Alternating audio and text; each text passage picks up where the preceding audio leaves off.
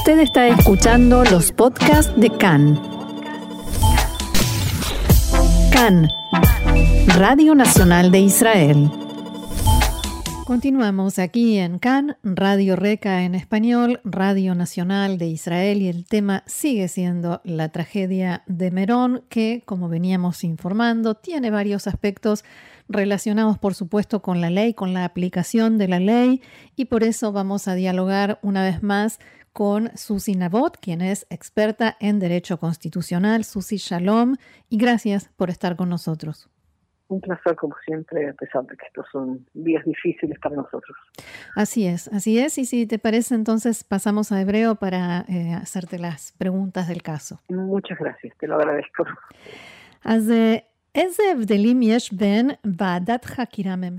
¿Qué diferencias hay entre una comisión investigadora estatal y una gubernamental?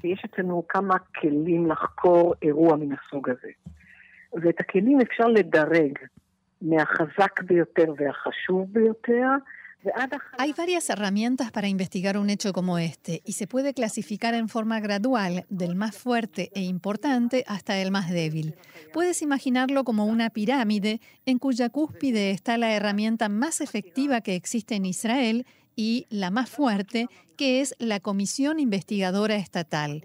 Este es el organismo más fuerte y la decisión de crear la comisión es del gobierno, en base a la ley de comisiones investigadoras. También existe la posibilidad de crearla por intermedio de la Comisión de Contraloría de la Knesset en circunstancias extraordinarias, pero generalmente la decisión la toma el gobierno. Pero en el momento en que el gobierno decide su creación, no elige quién integrará la comisión. Este punto es muy importante porque la composición de la comisión la establece el presidente de la Corte Suprema de Justicia. O sea que el gobierno solamente decide la creación de la comisión, pero no la controla, no define quién será miembro de dicha comisión. O sea que se desconecta este organismo de todo vínculo con el gobierno.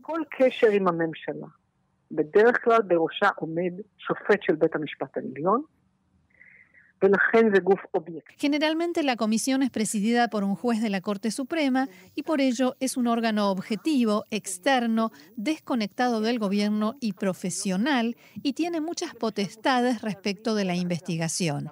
Por ejemplo, la comisión puede citar a cualquier persona a declarar e incluso a quien no quiere puede imponerle la obligación exactamente igual como se hace en los juzgados. Puede, por ejemplo, emitir órdenes de búsqueda, buscar determinada documentación. También puede designar un oficial de policía que busque material relacionado con la investigación. Las sesiones de esta comisión son públicas a menos que haya alguna cuestión relacionada con la seguridad nacional que no se puede tratar públicamente y los testimonios que se brindan ante la Comisión Estatal no pueden usarse como prueba en un proceso judicial, porque la idea es que el testigo se sienta cómodo y cuente ante la Comisión todo lo que sabe sin temor. Dado que es un órgano objetivo y es estatal, sus recomendaciones tienen un peso especial debido a que está desconectada del organismo al que está investigando, porque en general se trata de fallas en las que el gobierno está involucrado. Y desde el punto de vista de la posibilidad del gobierno de adoptar o no adoptar sus conclusiones, el gobierno no está obligado, pero generalmente las debe considerar con seriedad. Y lo importante es que esta comisión tiene la posibilidad de dar lo que se conoce como recomendaciones personales, que es una especie de sanción pública.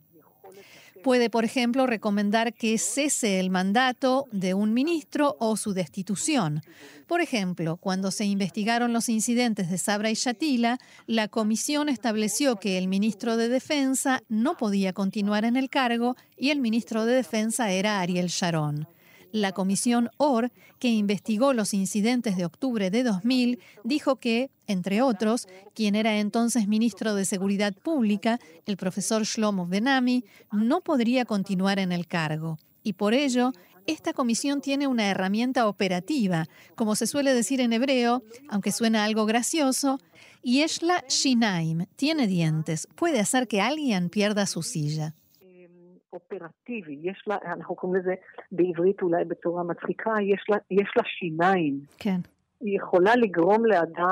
בעצם לאבד את הכיסא שלו. ¿Y la אפשרות להמליץ להעמיד מישהו לדין? Una comisión estatal, ¿tiene posibilidad de recomendar que alguien sea enjuiciado? לא, היא לא חוקרת במישור הפלילי, mm. אה, בהחלט לא.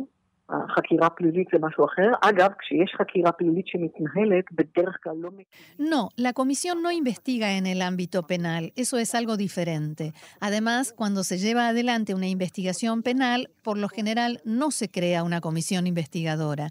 Por ejemplo, en la causa de los submarinos, cuando se trató la pregunta de si había que investigar la causa en el marco de una comisión, la postura del asesor letrado del gobierno fue que, dado que se lleva a cabo un proceso penal contra algunas de las personas que quizás sean las mismas que hay que investigar en la comisión, es muy difícil hacerlo en paralelo. En la cuestión de la tragedia de Merón o la negligencia en Merón, lo importante es sacar conclusiones y llevar a la práctica las recomendaciones de todos los informes que hubo anteriormente. Por ello, a pesar de que quizás se verifiquen los aspectos penales, delictivos, el organismo adecuado para investigar esto es una comisión estatal que está en la cúspide de la pirámide.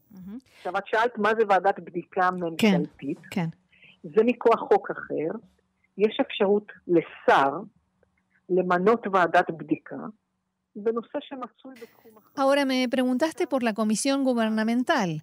Esta se basa en otra ley que da la posibilidad de que un ministro designe una comisión investigadora en un tema que se encuentra en su área de responsabilidad. Por ejemplo, el ministro de Seguridad Pública o el ministro del Interior, Ariederi, él puede decidir la creación de una comisión investigadora gubernamental. Si la comisión está presidida por un juez, únicamente si la comisión está presidida por un juez y el ministro pide aprobación del ministro de Justicia y del gobierno, que son dos condiciones nada simples, entonces se puede establecer que esa comisión tendrá potestades de comisión investigadora. O sea, es un organismo que puede llegar a niveles de investigación como los de una comisión estatal, pero la diferencia está en quién designa a los investigadores. En este caso, es el ministro quien designa al juez que preside la comisión y él elige a las personas que integrarán con él la comisión. Por ello, el elemento de objetividad, esa desconexión en un 100%, no existe. Por ejemplo, te recuerdo un ejemplo de una comisión investigadora gubernamental muy conocida. En 2006, tras la Segunda Guerra del Líbano, el entonces primer ministro Eud Olmert no quiso establecer una comisión estatal. Por lo general, el gobierno no está interesado, no quiere. El gobierno no quiere permitir que un organismo externo sobre el cual no tiene control pueda investigar algo de lo cual quizás es responsable, porque en ese caso es probable que un ministro o dos o tres deban rendir cuentas por ello. A pesar de que el objetivo de la creación de la comisión no es sacarle la tarjeta roja a alguien, el objetivo en realidad es investigar de la mejor manera posible. Pero en aquel momento Olmert no quiso crear una comisión investigadora estatal y formó una comisión de revisión a cargo del juez Vinograd, a la cual le dieron potestades de comisión investigadora gubernamental. La comisión que investigó la Segunda Guerra del Líbano, los fallos, por ejemplo, en el proceso de toma de decisiones, el equipamiento del ejército y otros temas, finalmente escribió un informe muy extenso y detallado, pero no hubo recomendaciones personales. La comisión no recomendó destituir a nadie. Esta es la principal diferencia entre estos dos organismos.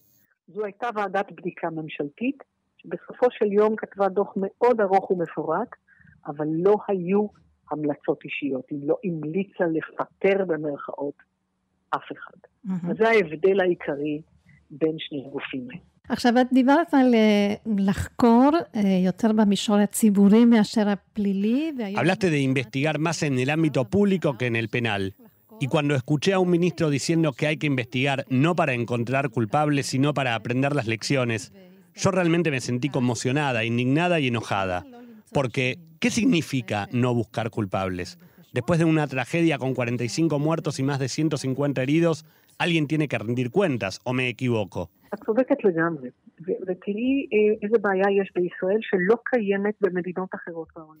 Estás completamente en lo cierto y fíjate qué problema hay en Israel que no existe en otros países del mundo.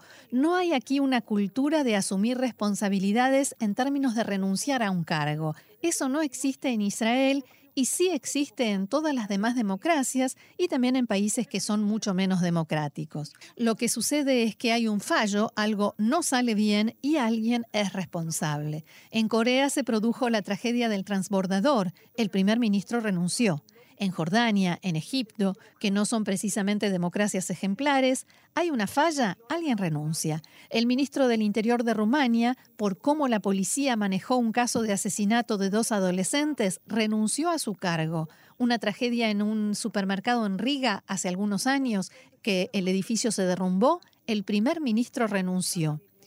Si observamos lo que pasa en el mundo, casi cada semana vemos esa cultura que dice, si la falla se produce cuando estás al mando, no solo tienes poderes, también responsabilidades. No significa que eres culpable de un delito, no quiere decir que vas a la cárcel. El concepto de culpable está tomado del ámbito del derecho penal, pero en este caso eres responsable a nivel público y la responsabilidad pública exige una acción y esa acción es ante todo la renuncia. En el Estado de Israel, en el ámbito político, eso no existe. No existe desde hace muchos años. Sí existe en el ejército. Por una falla en el ejército, un oficial de alto rango se va a casa y sin que nadie se lo diga.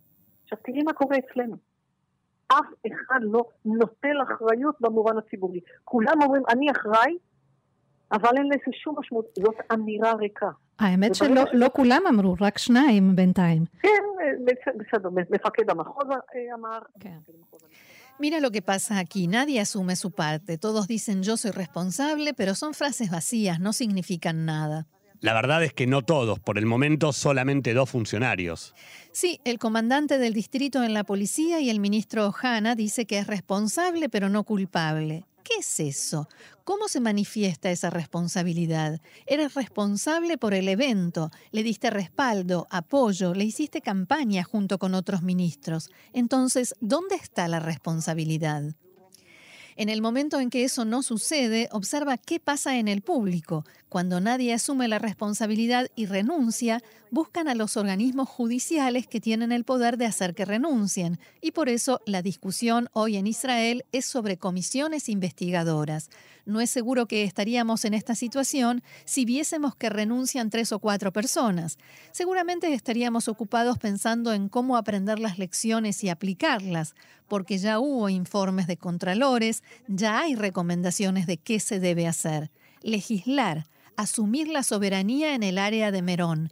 El Estado de Israel tiene allí un problema nada sencillo de soberanía. Hay mucho escrito al respecto, pero nadie lo puso en práctica. Nadie lo hizo debido a las presiones políticas. Y como nadie asume la responsabilidad, nosotros estamos tratando de ver dónde está el organismo que le puede decir a alguien que se debe ir a casa, que tiene que renunciar. A propósito de la a propósito de la soberanía, justamente quería preguntarte sobre esto, porque ahora hay quien acusa a la Corte Suprema porque supuestamente impidió la expropiación del predio y entonces, por eso supuestamente es responsable de lo que sucedió, porque dejó la soberanía en manos de las ONG que se encuentran allí.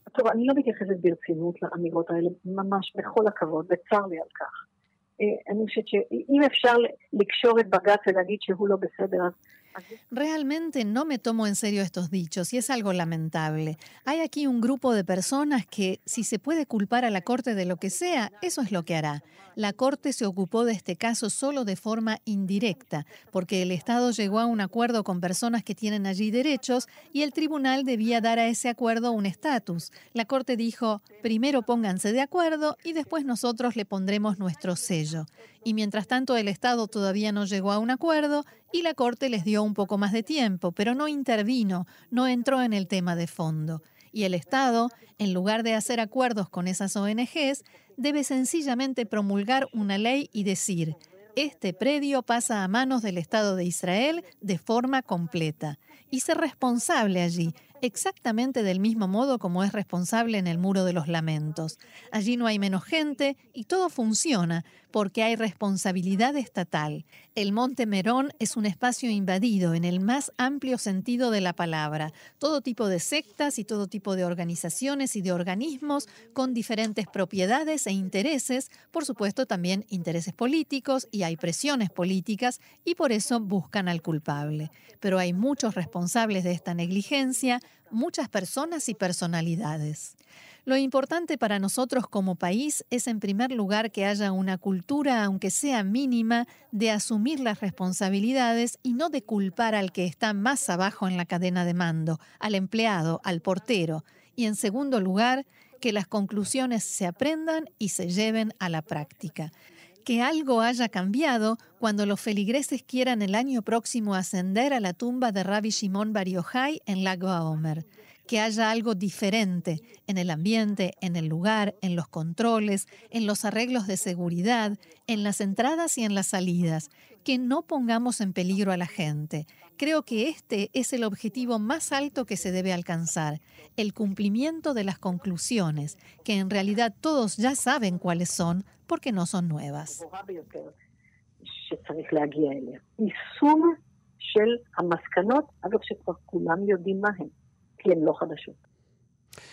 Roxana, agradecemos como siempre la colaboración y la presencia de Sosinabot en nuestro programa, alguien que nos ayuda a entender un poco más y a echar un poco de luz ante los temas que, que nos cuestan muchas veces entender y nos sumamos también al deseo que nos hizo llegar de pronta recuperación para los heridos y eh, su solidaridad con eh, las familias de los fallecidos en Merón. Por supuesto que sí.